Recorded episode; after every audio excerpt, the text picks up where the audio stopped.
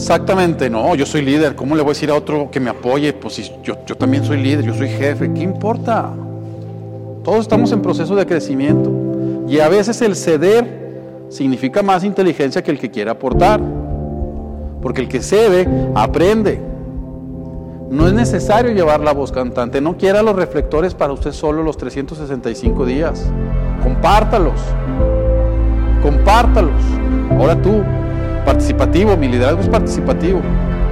Ah, no, pues que yo opino esto, pero podemos hacerlo como tú creas. Y le damos entrada a la gente. Bájese un poquito de la figura de la jefatura, en donde la jefatura no acepta consejos, no acepta recomendaciones.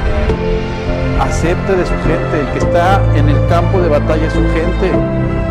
¿Por qué no hacemos eso a veces? Porque nos da miedo evidenciar que no somos conocedores de todo. Y no tiene nada de malo.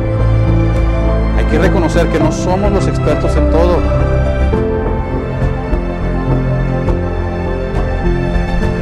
Exactamente.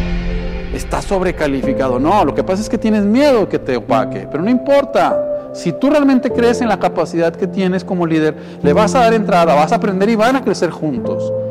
Un líder en el mundo no, se, no podrá cambiar todo. Hoy se requieren muchos liderazgos que trabajen en conjunto con los demás.